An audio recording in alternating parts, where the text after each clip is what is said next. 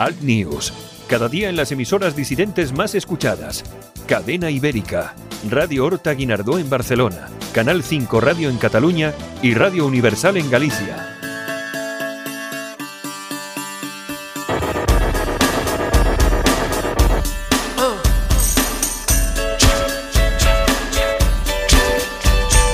Escuchas Alt News, noticias alternativas en Cadena Ibérica, con Santiago Fontenla.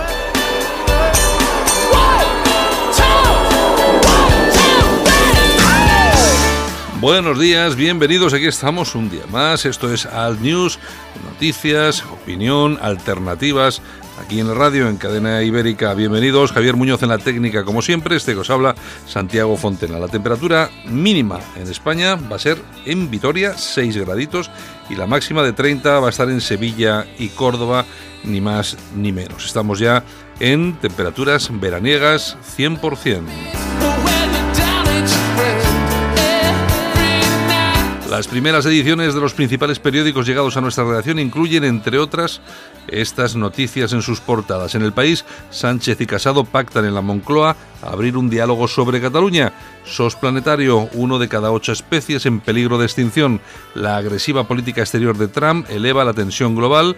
Juego de Tronos, las apuestas señalan a Bran. El empleo se acerca a los niveles previos a la crisis 11 años después. En el mundo, Casado no investirá a Sánchez, pero pide a Rivera que lo haga. Los jueces se responsabilizan unos a otros de permitir la candidatura de Puigdemont.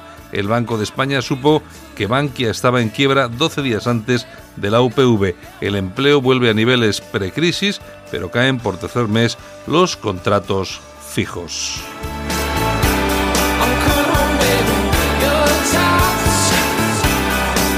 En ABC, centrado en una oposición firme y responsable. Casado modera las formas, pero no el fondo, en su primera reunión con Sánchez en la Moncloa y sugiere que sea Ciudadanos el que evite un gobierno sostenido por Podemos y los independentistas por Podemos y los independentistas. En el correo triste adiós a su saeta.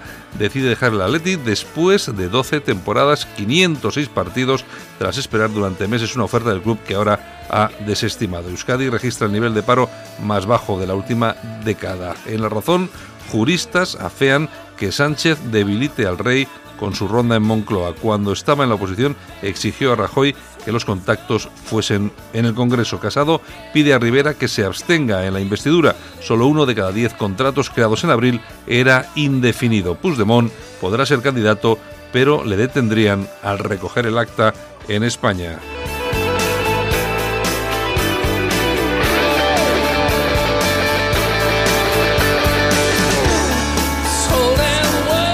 Vamos a tener hoy un programa, como siempre, creo que interesante. Vamos a tener revista de prensa con nuestra compañera Yolanda Couceiro Morín. Vamos a estar con Ana Serroc. Vamos a hablar del Ramadán y cómo lo utilizan los partidos políticos, sobre todo en Cataluña. Y después vamos a hablar eh, de ese mm, manifiesto que han lanzado algunos eh, ex militantes, ex eh, dirigentes de Vox. bueno, vamos a hablar con nuestro compañero eh, Armando Robles y por supuesto vamos a entrevistar a una de las personas que ha eh, firmado ese manifiesto.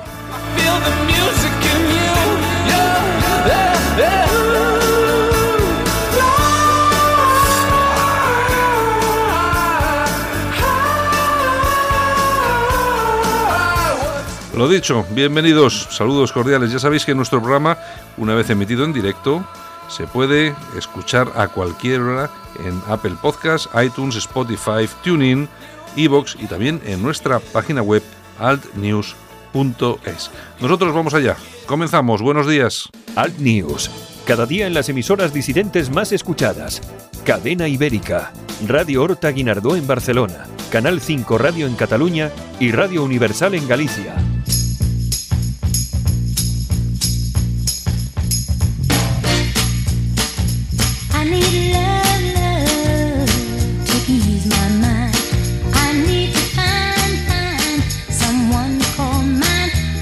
Buenos días, Yolanda Cemorín. A ritmo de la Supremes, buenos días.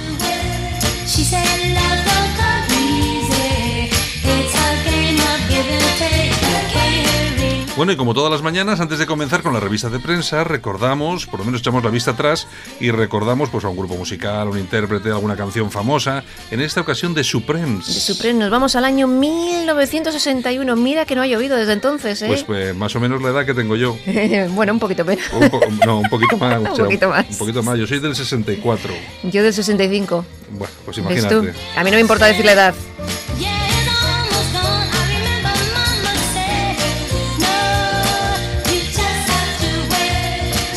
¿Qué nos cuentas? Pues ahí estaban Diana Ross, Florence Bayard y Mary Wilson. eh, Con la Diana, la Diana Ross. Vaya la pasada, Diana- ¿eh? La Diana Ross, que luego fue Diana Ross y la Supremes, y luego se quedó en Diana Ross, nada más. O sea, Bueno, las chiquillas que nacen en Detroit. en ni Detroit, en Detroit, en Detroit. Ni más ni Y- menos, Y, la- y la- fue el único eh, grupo eh, de aquella época que tuvo tantos éxitos como los Beatles. Hombre, las Supremes fueron muy potentes. Fueron, ¿eh? fueron, fueron.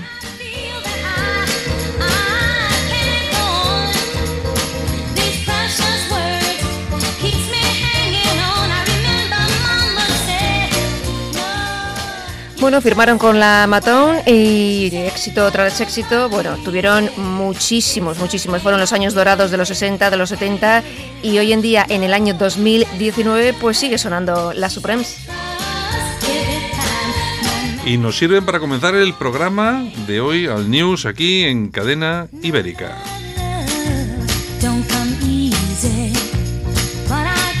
Una vez que acabemos el programa, ya sabes que está disponible para todo aquel que quiera para poder escucharlo en nuestras plataformas de podcast, en Apple Podcast, en iTunes, Spotify, en TuneIn, en iVoox y también en nuestra página web, web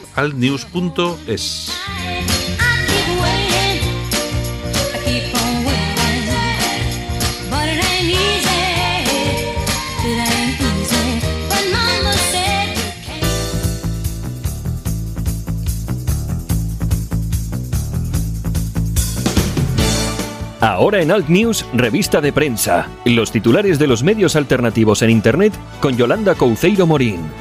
Con Yolanda C. Morín. Bueno, Bueno, pues hoy tenemos muchos de tus amigos Vox. bueno, bueno, bueno, esto, esto, esto es, esto es. Hoy estos digitales, Vox, Vox, Vox, Vox. Sí, eh. bueno, es que lo de Vox está en boca de todos precisamente por ese manifiesto, sobre todo que han firmado unos cuantos ex -boxo, boxeros. Exactamente, que Eh. lo hemos publicado en la gaceta.eu, eh, que se han hecho ecos todos los medios de comunicación de este santo país y acusan a Santiago Abascal de haber convertido el partido en su chiringuito, lo llaman el chiringuito de Abascal.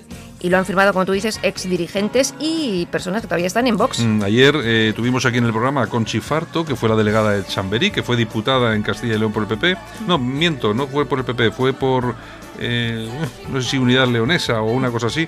Ya lo siento no acordarme. Pero bueno, eh, y ella, ella todavía está en el, en el partido de Vox. Hay una cosa que está muy clara y lo hemos dicho aquí varias veces. eh, te puede gustar Vox o no, pero hay que reconocer que el punto débil de este partido es Abascal Sí. es una, es una persona pues que bien te puede caer mejor o peor, pero bueno, lo único que tiene en su haber es, eh, es eh, haber eh, y por supuesto mantener en el tiempo, a lo largo del tiempo, pues todos los problemas que no solamente él tuvo, sino que muchos españoles tuvieron en el País Vasco. Él ha sabido sacar provecho a eso, de hecho se ha aprovechado de eso, no vamos Sí. a engañarnos. Y, y bueno, eh, yo creo que no ha trabajado en su vida y entonces lo que, lo que tenemos en, eh, en Vox es, es- es este punto débil, porque todo lo demás no está mal. El manifiesto, el manifiesto es magnífico, las ideas son magníficas. Y por Hay cierto, un equipo. pi- piden el voto para el PP. Bueno, pero eso es otro tema, ya cada uno con lo que pida Sí, el sí. voto.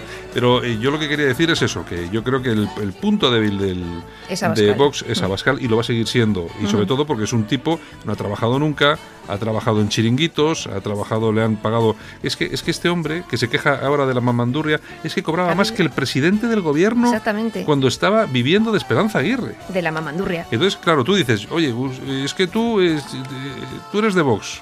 Bueno, yo, yo he votado a Vox Ujú. y yo, yo siempre defenderé Vox. Lo que no voy a defender es a un, a un personaje como esto, lo tengo absolutamente claro.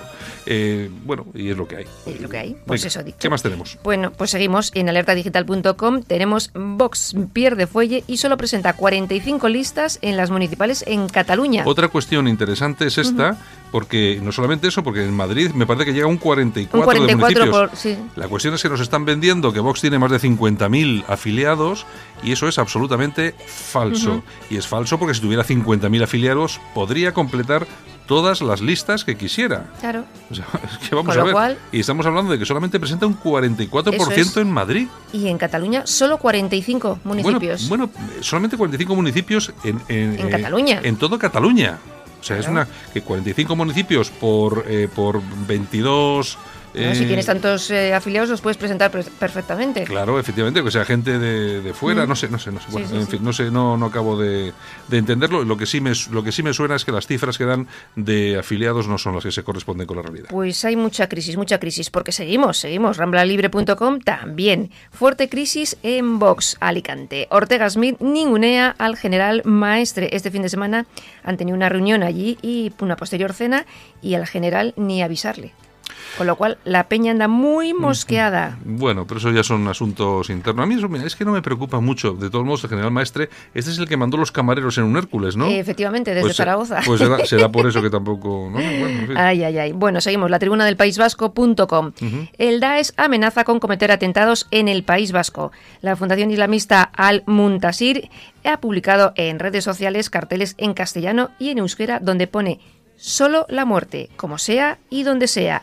Nunca nos descubriréis. Somos vuestros hijos que pronto atacarán. No pasa nada, ¿eh? Todos tranquilos. Sí, sí, sí, Todos sí, tranquilos que no pasa nada, ¿eh? Nada. Te vienen, te vienen los yihadistas, te ponen el mensajito en euskera, pero no pasa nada. Es ¿eh? un- es una fake, es una fake news. Es una fake news. Todos tranquilos que no va a pasar nada. Exacto.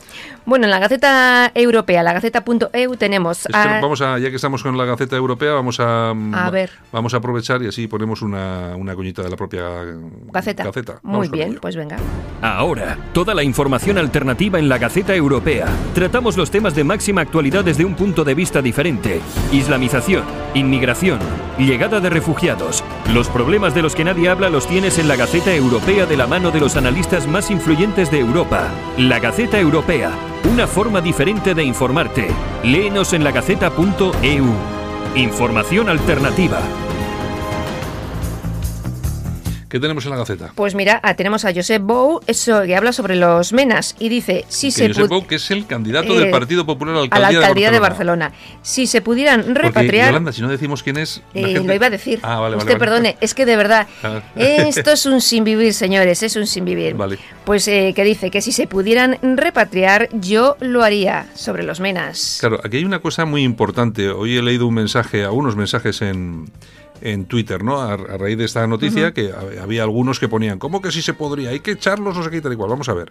Eh, es que aquí nos olvidamos que, hay, que existe la ley, hay que cumplirla. Si, si, Claro. quiere- si queremos que Puigdemont cumpla la ley, que Otegui cumpla la ley, aunque no la cumplan, pero si, que, si pedimos que cumplan la ley eh, los demás, tenemos que cumplirla. Hoy en día no se puede expulsar a los menas. ¿Por qué?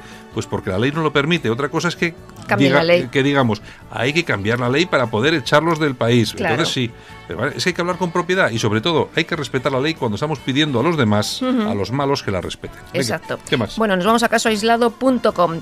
Pillan un Porsche de más de 120.000 euros aparcado en la sede de comisiones obreras, en la calle Lope de Vega de Madrid, en el parking que está reservado solo a miembros de comisiones He- obreras. He visto la foto, he visto la foto. Pedazo Porsche. No sé, no sabemos de quién es, ¿eh? No sé, a lo mejor uno, un perdido que ha aparcado ahí de casualidad y no era de ellos. Algún mariscadas. Sí, sí, sí, seguramente, seguramente. Bueno, Bueno, ¿qué ¿nos vamos con las toñejas? Pues vámonos con las soñejitas. Eh, Javier, por favor, las soñejitas.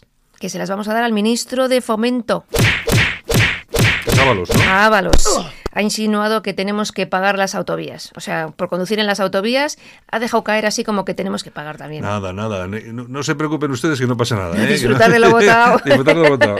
Aplausos. ¿Para quién? Pues para Inés Arrimadas. Bueno, Inésita. ¿Qué ha pasado con Inés? Pues eh, hablando de, de Puigdemont, ha dicho que somos tan demócratas que nos insultan y encima le pagamos el sueldo. A Puigdemont. A Puigdemont, claro, claro, claro. Bueno, bueno, bueno. Pues nada, Yolanda, nosotros nos despedimos. Bueno, pues un besito, feliz martes y hasta mañana. Pues venga, Yolanda, mañana nos volvemos a ver y a traer más noticias. Vale. Venga, chao. Besos.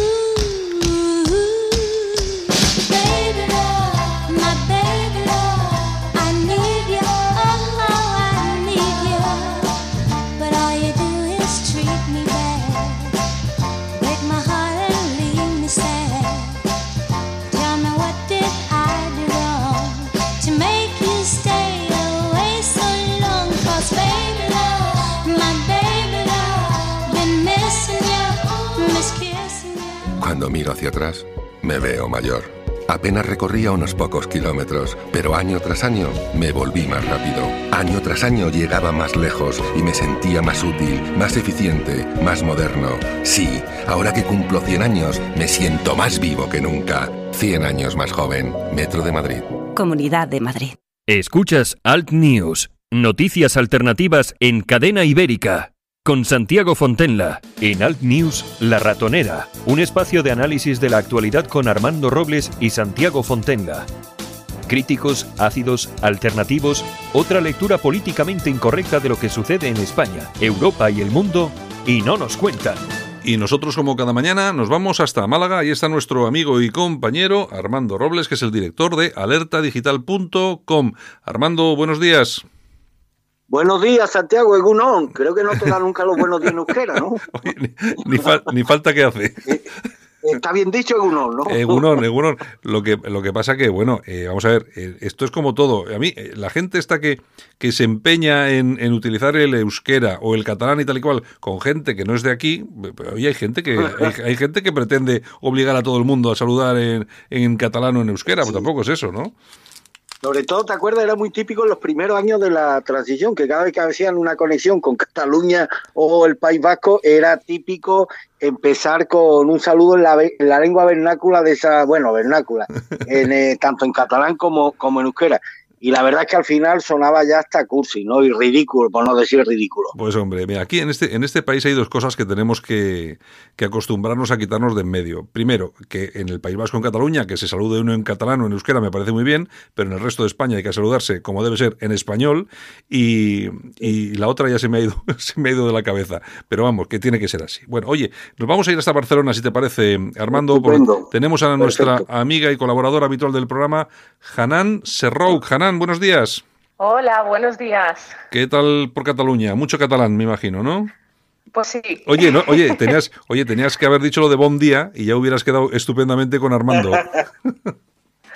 Oye, También no hay, no hay problema, pero a mí me encanta que la gente me entienda y, y creo que tenemos una lengua fantástica que la tenemos que mimar y querer y, y- y que es de todos. Por Eh. lo tanto, buenos días, buen día y que, ¿qué más puede decir? está claro. Bueno, pues hoy vamos a, vamos a charlar, no tenemos mucho tiempo, pero sí que vamos a tocar un tema que me parece verdaderamente inter- interesante. Eh, antes de ayer, el día 5, comenzaba el Ramadán, que me, me imagino que el Ramadán comienza el mismo día en todo el mundo, ¿no, Hanan? Sí, hay una peculiaridad que según, la eh, según qué zonas eh, ven la luna antes o más tarde y eso marca que empiece un día antes o un día después. El sentido de la tradición de- del Ramadán es el noveno mes lunar donde en el 610 eh, se reveló el Corán a, a Mahoma. Ese es el sentido religioso, espiritual que tiene. Y debido a esa revelación se hace un mes de ayuno y absen- eh, abstencia sexual durante las horas de sol y se vive más de noche que, que de día. Teniendo en cuenta que en esa época pues, se podría permitir al vaivenes horarios, en la actualidad muchos países lo intentan adaptar a la realidad social, eh, política y a- al siglo XXI en que, en que estamos viviendo. Bueno, nosotros eh, lo primero que tenemos que hacer es hacer constar que tenemos nuestro y mostramos nuestro mayor, nuestro máximo respeto por el Ramadán, igual que por cualquier otra creencia religiosa y por sus costumbres, sus fechas, etcétera, etcétera, etcétera. Pero lo que sí es cierto es que al contrario de lo que sucede eh, desde hace ya muchos años, con por ejemplo la Semana Santa, que es una de las fiestas más importantes, o la Navidad, que es una de las fiestas más importantes para los católicos, para los cristianos en general, eh, con el con el Ramadán ocurre una cosa que es absolutamente diferente y es que eh, la vinculación que se ha hecho de esta de este momento eh, de los muy importante para los musulmanes esa instrumentalización por parte de los partidos políticos no solamente catalanes o vascos sino yo creo que a nivel nacional es muy importante Hanan. Los partidos políticos ha- han utilizado el Ramadán también como una especie de caladero de votos Totalmente. Podemos decir que en España y muchos países europeos lo- no tenemos ciudadanos que procesan la fe musulmana, sino que tenemos una- unas alianzas eh, políticas que se, al- eh, que se han vinculado a una ideología política islámica con la, con la especulación que creen que pueden acceder a un, a un número de votos y, las mezquitas, los oratorios, se han, se han convertido en sedes de partidos políticos. Y ciertos imanes, pues eh, por un lado por intereses personales y por otro lado pues se convierten en instrumentos portavoces de algunos líderes políticos. ¿no? Eso da pie de que eh, veremos en este mes cómo las agendas políticas están copadas de actividades de romper el ayuno, de visitar mezquitas, de feli- felicitaciones en las redes sociales, una actividad inusual si la comparamos con las referencias que suelen hacerse a las tradiciones de, nuestro país, que es eh, pues, la Semana Santa, la Navidad, ¿no? Es muy triste, es muy triste. Eh, Es muy Armando- triste, eh, respetando las tradiciones y, y la fe musulmana como ejercicio espiritual es una cosa, pero toda esta política, eh, este mercadillo, lo único que hace es, es eh, una manipulación muy perversa que tendrá consecuencias y está teniendo consecuencias terribles. Eh, Armando, hemos visto eh, que, eh, bueno, a lo largo de los años, eh, sobre todo toda la izquierda se mete en este tipo de, de berenjenales, de historias,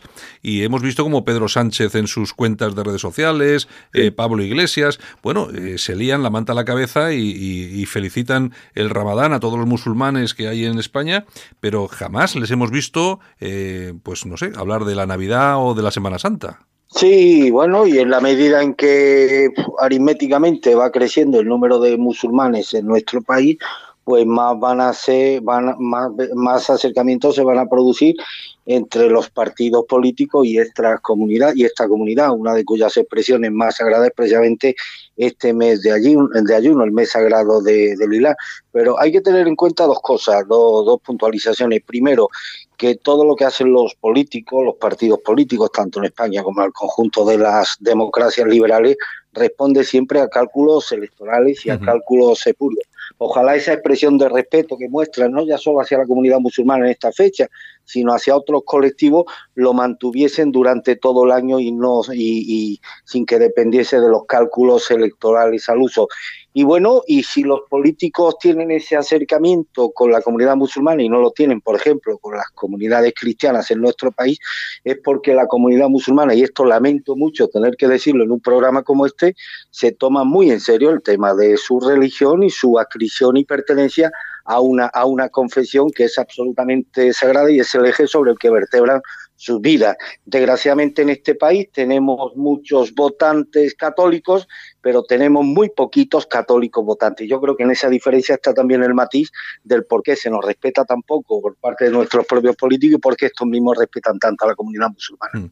Eh, Hanam, eh, en Cataluña, tú es un tema que lógicamente lo tienes muy cerquita, ¿cuáles son los partidos políticos eh, que más utilizan a los musulmanes en estas fechas? Pues hasta ahora destacaba el Partido Socialista y en las elecciones autonómicas pues veíamos al presidente Miquel Iceta del Partido Socialista felicitando el Ramadán en árabe. El, eh, ahora está ganando terrenos eh, es- eh, Esquerra Republicana, acogiendo la bandera de- del Islam y la política islámica, ¿no? Ya no solo teniendo en primera fila una candidata eh, con el hijab, con todo lo que significa eso, sino directamente haciendo actos eh, destinados solamente a colectivo musulmán, eh, rotulados solamente en árabe y, eh, por ejemplo, una anécdota, hace poco han hecho un acto de campaña electoral municipal donde era comer el cuscús con el futuro alcalde de Barcelona. Es una sin razón, es una sin razón y una irresponsabilidad. Eh, tenemos que tener en cuenta que a todo esto, por ejemplo, en Marruecos este año a Europa ha mandado 422 imanes. De estos, 56 vienen a, a España perdón, 56 vienen a Cataluña para reforzar la actividad espiritual que esto lleva. Detrás hay un entramado político, económico, donde no tenemos que olvidar que los inmigrantes no dejan de ser una fuente de ingreso de divisas Claro. a los países emisores. Eso por un lado. Por el otro, pues la- tenemos el juego político de la especulación. Entonces, cada vez que, un, que hacen las puertas abiertas de las mezquitas, que tenemos el, el político haciéndose su foto de turno con el imán, todo eso, lo que está provocando lo que yo digo es puertas abiertas, mentes cerradas, porque lo que provoca es que no exista un diálogo, que no exista una cohesión y que esos espacios de culto, que tengámoslo en cuenta, en España somos un país que reconoce la libertad de culto por ley, que no quiere decir que seamos un país laico, tenemos nu- nuestro origen cultural y, de fe cristiana, que por eso tiene sentido de que tenga presencia mm, eh, en los espacios públicos más que otras religiones, pero que si utilizáramos los espacios de culto, a los tratáramos a todos por igual, mm, tendrían el mismo respeto. Pero este mercado político de- del Islam eh, provoca y genera rechazo y evidentemente eh, es una sensación de desplazamiento, porque que, eh, si el señor de Esquerra Republicana o el de la CUP se va a las mezquitas, ¿por qué no visita también su, eh, su- nuestras iglesias, Claro. que también son de todos? ¿No? Es o aquí- si no, que es- no visite ninguna, todos Claro. por igual. Claro, es que aquí hay, aquí hay un tema que es importante, Armando, que por un lado están eh, los actos religiosos que se hacen en las calles, como pueden ser las procesiones, etcétera, etcétera, pero otra Sí. cosa es realizar eh, eh, actos políticos en las mezquitas. Es como si fuéramos a la, a la Basílica de Begoña o a la Catedral de lo que sea, y dentro de la Catedral hiciéramos un acto político, yo que sé, del Partido Popular. Sí, pero esto la culpa la tienen los imanes que lo que lo permiten y sobre todo la instrumentalización de las mezquitas como fines políticos. Yo tengo grabada en mi retina, querida Hanan, una imagen de hace tres o cuatro años donde se veía un grupo de políticos catalanes, entre ellos el responsable de la Generalidad para Asuntos Religiosos, y había una alcaldesa muy progresista, ella, socialista, no recuerdo el municipio, entonces estaban cenando en una mesa en la mezquita, toda la, toda la, la comitiva institucional catalana con los responsables de la mezquita. En esa mesa con los hombres estaban las feministas, las socialistas y luego apartada al fondo estaban las mujeres comiendo aparte. La verdad es que fue una imagen que se me quedó grabada en la retina y revela al mismo tiempo pues la hipocresía, la doble moral y la instrumentalización política que se hace en este caso de una religión que es sagrada para mucha gente, pero que desgraciadamente son los, los imanes los que deberían eh, hacer valer el respeto que tendría que tener cualquier templo religioso a la hora de no utilizarlo para hacer proselitismo político y sí para que los fieles puedan orar y encomendarse a su a su Dios. Tú desde tu punto de vista, Total- tú desde, desde tu punto de vista, ¿Estás de acuerdo, Anán? Mira, Anán? yo estoy totalmente de acuerdo. Yo estoy totalmente de acuerdo. Una cosa es eh, una mezquita, un espacio de culto que se respete y se use como espacio de culto, y otra cosa es la manipulación política, ¿no? Ahora bien, es cierto que algunos eh, imanes, no diré todos, eh, han encontrado la oportunidad de que esta avaricia política la utilicen para imponer un código. No olvidemos que hay una, un- detrás un objetivo que es eh, la imposición de un model- modelo social y político basado en las leyes islámicas. O sea, dentro de que hay la avaricia política, detrás hay un juego mucho más perverso y más peligroso Claro. que tenemos que frenarlo. Entonces, eh, si un espacio de culto lo tratamos como espacio de culto, todos lo respetamos. Y, no, y, y en este país, si alguna cosa se caracteriza, es por el respeto y a la diversidad y a la fe sea cual sea. Ahora bien, en la avaricia política es la que están utilizando esos extremistas para penetrar Claro. en nuestras instituciones, en nuestros, en nuestro modelo social, en nuestro modelo de, eh, de política, de nuestro modelo democrático, para asentar el suyo. Y esta es la forma que han encontrado. Y, y los políticos, cuando se están haciendo estas fotos y estas visitas, lo que están haciendo es normalizarlo y darle ese reconocimiento y esa credibilidad para que el resto pues eh, tenga que claudicar con lo que impongan. Es que es, un- es mucho más grave de lo que parece el mero, eh, la mera avaricia política. Mira, hay un, puede haber un correlato entre esto que está diciendo Anán. ¿Te acuerdas, Santiago y Anán, lo que ocurrió en la Catedral de Buenos Aires hace siete u ocho años cuando la comunidad judía de Buenos Aires se congregó en la Catedral bonaerense para que para conmemorar la noche de los cristales rotos? ¿Os acordáis de esa de ese acto, no, Santiago? no, no me acuerdo, no. que la, co- que la comunidad cristiana puso el grito en el cielo, incluso hubo protestas dentro del templo. Los propios católicos fueron expulsados del templo porque se oponían a que se hiciera proselitismo político dentro de la catedral por parte de la comunidad judía de Buenos Aires. Aquello fue un auténtico escándalo que afortunadamente no se, no se, ha, no se ha vuelto, no se ha vuelto a repetir y tuvo que tomar partido la, el equivalente a la conferencia episcopal argentina debido a la instrumentalización de un templo religioso para fines políticos. Pero esto parece que dentro de la comunidad musulmana en Cataluña resulta lo más normal del mundo, que se da Paulo, estos que, que se pasan el día hablando apelando acerca de la dignidad del Islam y demás, luego no tienen reparos en dejar las puertas abiertas de las mezquitas para que lo peor de cada partido se aproxime a aquellas no en un acto de reflexión espiritual ni de acercamiento espiritual con los creyentes, sino lisa y llanamente para hacer política y para sacar unos cuantos votos, Anán, y eso es absolutamente intolerable. Eh, Anán, una, Es una- así, el- Anán, sí, no, no. Bueno, una- es que te quería preguntar una cosita porque nos vamos a despedir, que andamos muy justitos de tiempo, pero no sé si, si has visto una noticia que aparecía hoy sobre un comunicado que ha aparecido en algún medio de, eh, del Estado Islámico eh, sobre unas amenazas que iban dirigidas a realizar atentados mm, eh, directamente en el, en el País Vasco. Incluso era, se, ha- se, acompañ- se acompañaban las amenazas de un cartel eh, escrito en vasco, en euskera, ¿no? Eh, mm, hay, una, hay una cuestión eh, que me preocupa, y seguramente tú sabes mucho más de esto, porque una de las frases que utilizan estos radicales es que estamos entre vosotros y no nos descubriréis. Entonces, la cuestión es la siguiente. Las mezquitas, que lógicamente todo el mundo sabe que hay mezquitas que son más radicales, otras que son normales, pero eh, las mezquitas son eh, verdaderamente el epicentro del radicalismo. Eh, fuera de las mezquitas no existen otros centros donde las personas radicales se reúnan o hagan proselitismo, ¿no? Mm, Las mezquitas, por desgracia, muchas son el espacio de, de pesca, de tanteo. Donde ven quién puede, eh, es, es más receptivo a ese discurso radical.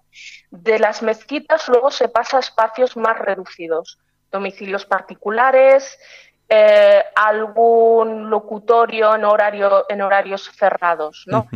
Tenemos un problema grave, muy grave, con según qué tipo de mezquitas y en especial el colectivo salafista.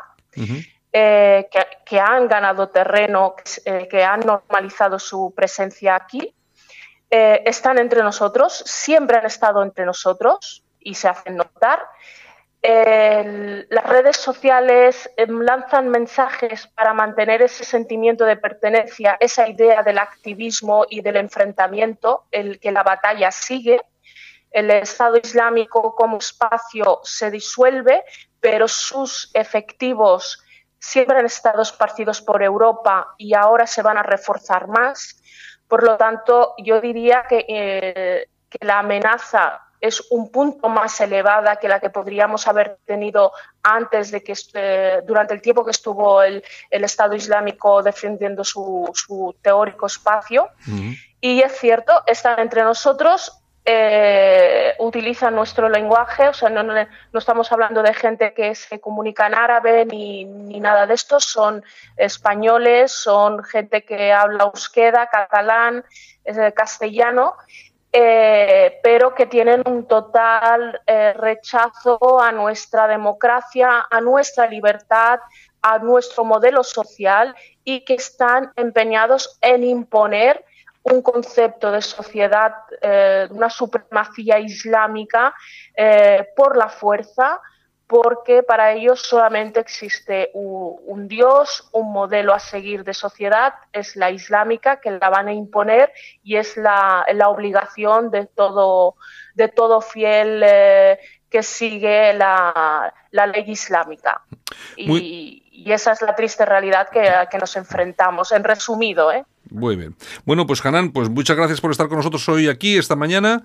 Y por supuesto que, bueno, la semana que viene eh, te esperamos también y tratamos otro tema que, pues, que relacionados con, con el mundo islámico aquí en Europa y en España, pues están de plena actualidad. Así que nos vemos la semana que viene, ¿de acuerdo?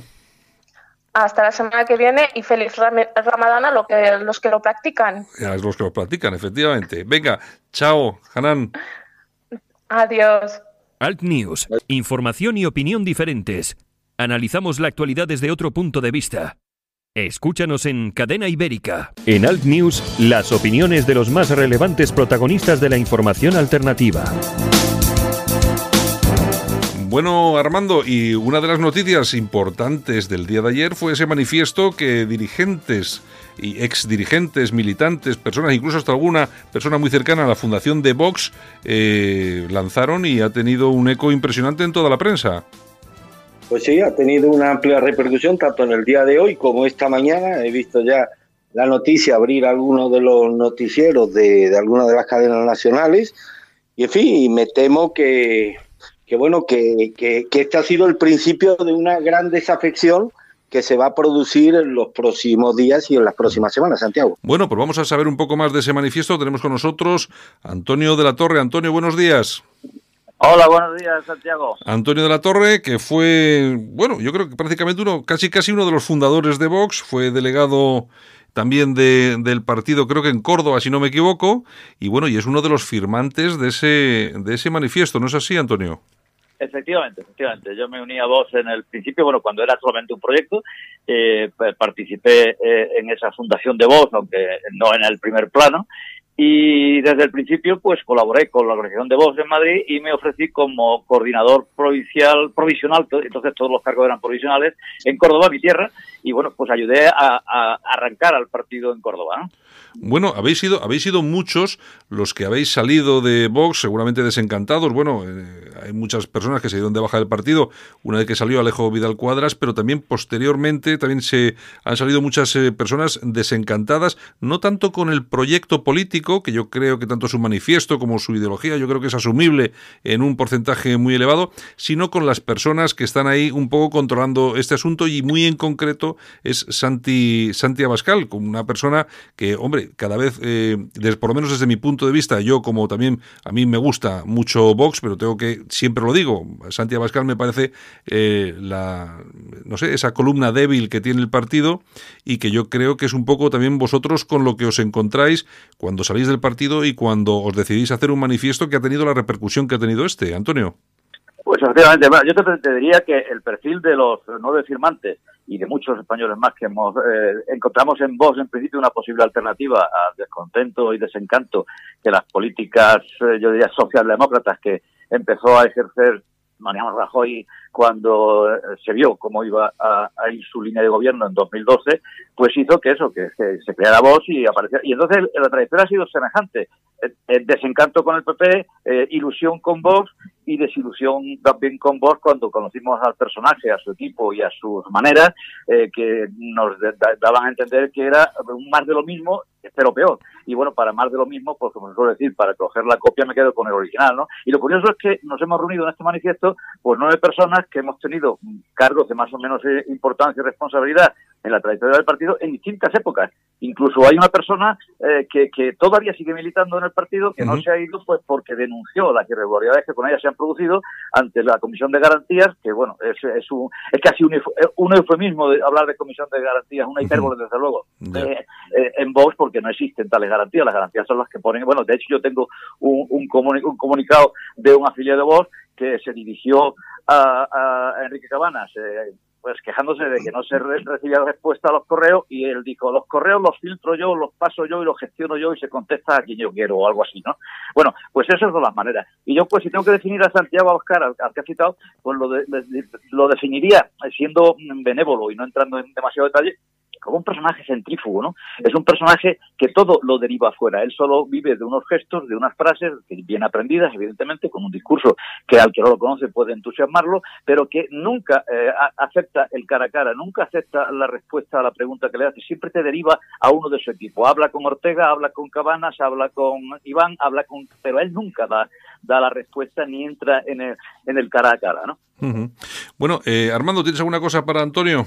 Sí, eh, mira, te, eh, eh, te he escuchado esta, eh, ayer por la tarde en unas declaraciones en un programa de cuatro televisión y me ha llamado la atención lo que dijiste. Muchos, bueno, pues han podido quedar ciertamente entusiasmados con ese manifiesto, ese programa de 100 puntos de voz, que estaremos de acuerdo, Santiago, que en un alto porcentaje lo podemos asumir y suscribir de la a la Z. Pero dijiste ayer que ese famoso manifiesto, Antonio, lo había redactado Ignacio Camuña y no ninguno de, los de la actual dirección de Vox. Efectivamente, Ignacio Camuñas, cuando esa reunión que he citado antes que se tuvo al- en los primeros días de junio del 13, concretamente en el Hotel Sambi de Madrid, en la que tuve la suerte de participar, pues presidía el Foro para la Sociedad Civil.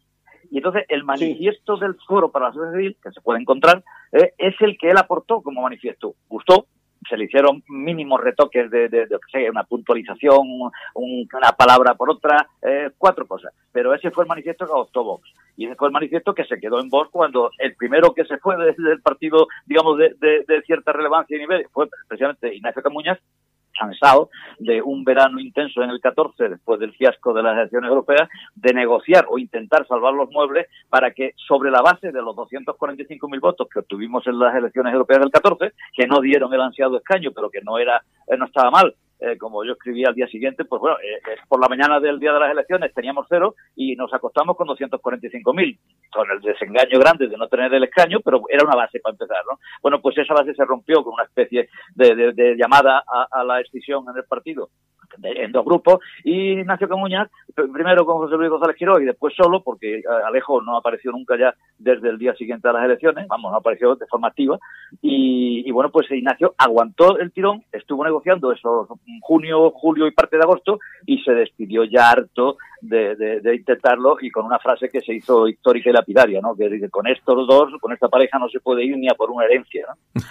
y bueno así y fue y fue el primero que se dio de baja que se dio de baja de Vox no Oye, a mí hay una cosa, eh, hay una cosa que, que no me gusta, que me disgusta, hay una cosa que me disgusta de Vox, bueno, no de Vox, sino de, de Santi Abascal, porque yo siempre, yo siempre lo diferencio, yo diferencio el partido de, de este, de este señor.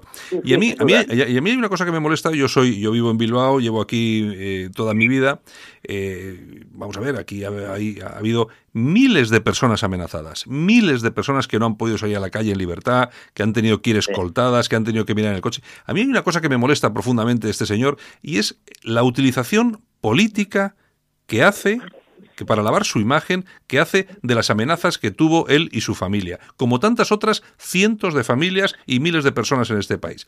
Hay- eso, es, eso- eso es una cuestión que me sienta realmente mal y, por, y claro, razonablemente aquí en el País Vasco, que conocemos a Santiago Abascal, lo conocemos muy bien desde hace muchos años, yo personalmente desde hace muchos años, lógicamente es una cuestión que le tenemos muy en cuenta, pero para mal, lógicamente, no nos parece en absoluto bien. Está claro, hombre, yo desde fuera no conozco los detalles que conoces tú, evidentemente, y, y yo no me hubiera gustado estar eh, implicado ni siquiera en esas amenazas más o menos exageradas o reales que haya podido Santi y la familia, ¿no? Evidentemente no es una situación de, de gusto, Exacto, pero exacto. no cabe duda que poca gente de esas que ha tenido amenazas eh, ha sacado tanto partido como este señor, ¿no? Porque además este señor se vino al paraguas eh, generoso de, de, de Madrid, de, Esperanza Aguirre. Eh, yo digo, salió por pie de Bilbao porque o de, Álava, porque yo creo que en el PP de Álava hacia, o de, o de Vascongadas en general, de País Vasco, necesitaban gente aguerrida, gente con un par de narices y gente capaz de decir las verdades como puños, ¿no?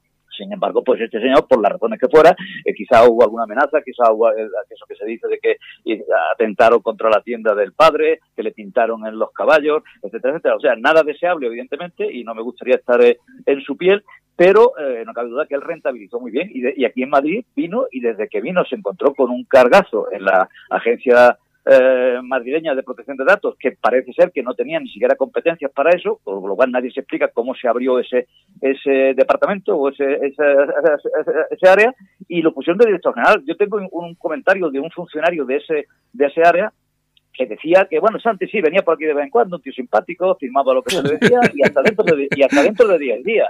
Claro. Y de pronto, claro, se cayó por su peso esa, esa agencia y desapareció. Es que yo no conozco, Me Antonio, una An- cosa, Antonio, Santiago, que es muy importante. Al hilo de esto último, y por Sí. mi parte con esto concluyo. Es muy importante, Antonio. Es cierto que él estando al frente de esta fundación, cobrando la friolera de ochenta y pico mil euros al año, dinero proveniente del Partido Popular, mientras se ocupaba ese- esa silla y disfrutaba de esa mamandurria, paralelamente estuvo negociando su entrada en Vox por cinco mil euros al mes.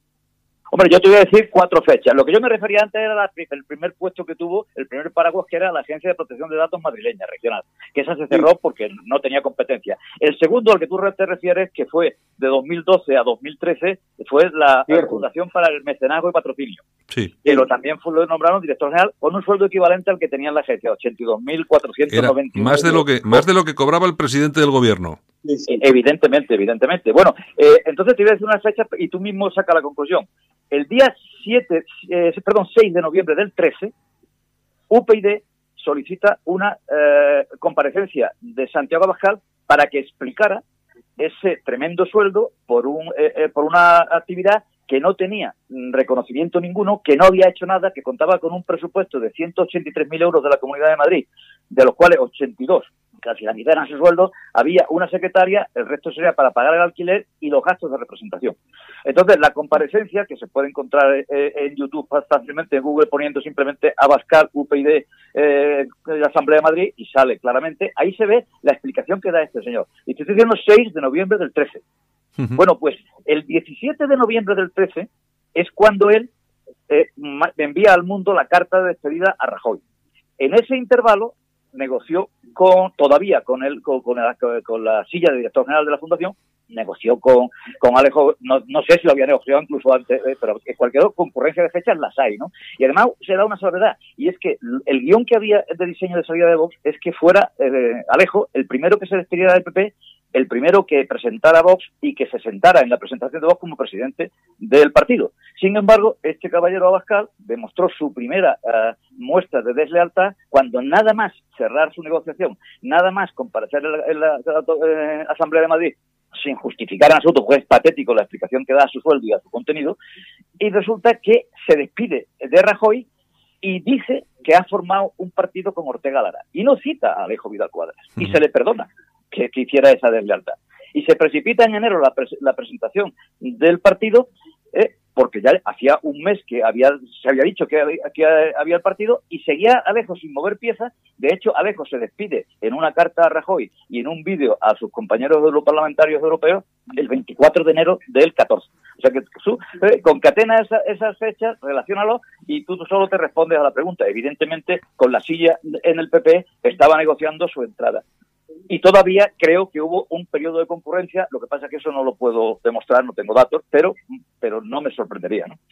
Eh, eh, eh, Antonio, ¿tú crees que tú crees que le han hecho un, un favor a Santi Abascal eh, no dejándole participar en los debates electorales? ¿Se hubiera demostrado de alguna forma el nivel o que no estaba al nivel de los demás candidatos? Yo creo que sí, sin duda. Y de hecho, hoy he podido comprobar otra manifestación de eso. En mi pequeña intervención eh, en la 4, que no me han dejado prácticamente hablar, pues eh, he visto que no era cómodo que yo dijera nada de Vox, porque obviamente eh, la 4 tiene una línea ideológica mucho más próxima al PSOE, y entonces cualquier cosa que se diga muy clarificante o clarificadora en contra de Vox puede hacer efecto y a lo mejor lo que yo eh, tengo como como hipótesis, obviamente, pero, pero bueno, blanco y en botella, y que es que la izquierda, milagrosamente, desde la llegada de Sánchez, ha propiciado el crecimiento insospechado de Vox, que partía de, un, de 46.000 votos en las elecciones generales del 16, y resulta que, que ha sacado 2.600.000, o sea, ha, ha multiplicado por, por, por, por, por, por, por 2.000 o por, por 1.000, ¿no? Es, es- es incre- increíble, ¿no? Es increíble, ¿no? Por 10.000, bueno, es increíble, increíble, ¿no? Entonces, bueno, pues, pues, pues eh, eso me- no tiene más explicación que el interés de la izquierda con el divide y vencerá, que le ha salido muy bien, ¿no? Y pese, eh, que una de las cosas que decimos en el manifiesto, eh, eh, Pablo Casado intentó eh, que confluir las elecciones, lo mismo que hizo con, UPN y con Ciudadanos en Navarra, y le ha salido bien a esa coalición, pues intentó hacer con uh, Ciudadanos y con, y con Vox. y, y además en segunda instancia dijo que al menos en las provincias que eh, la ley DON podía eh, complicar el voto a la derecha y darle un escaño a la izquierda. Y ni Albert Rivera ni, ni Abascal accedió. Y entonces volvió a insistir Pablo Casado, vayamos al menos juntos al Senado para evitar la mayoría